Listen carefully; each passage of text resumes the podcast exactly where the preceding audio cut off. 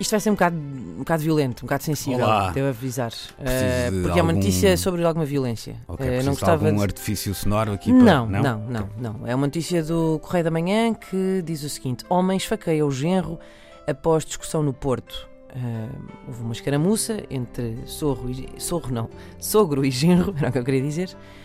Mas eis que o, o comentador Phil Contumil vem comentar esta notícia no Já Facebook gosto. e diz assim: tiros, facadas. Mas ninguém anda só à pera.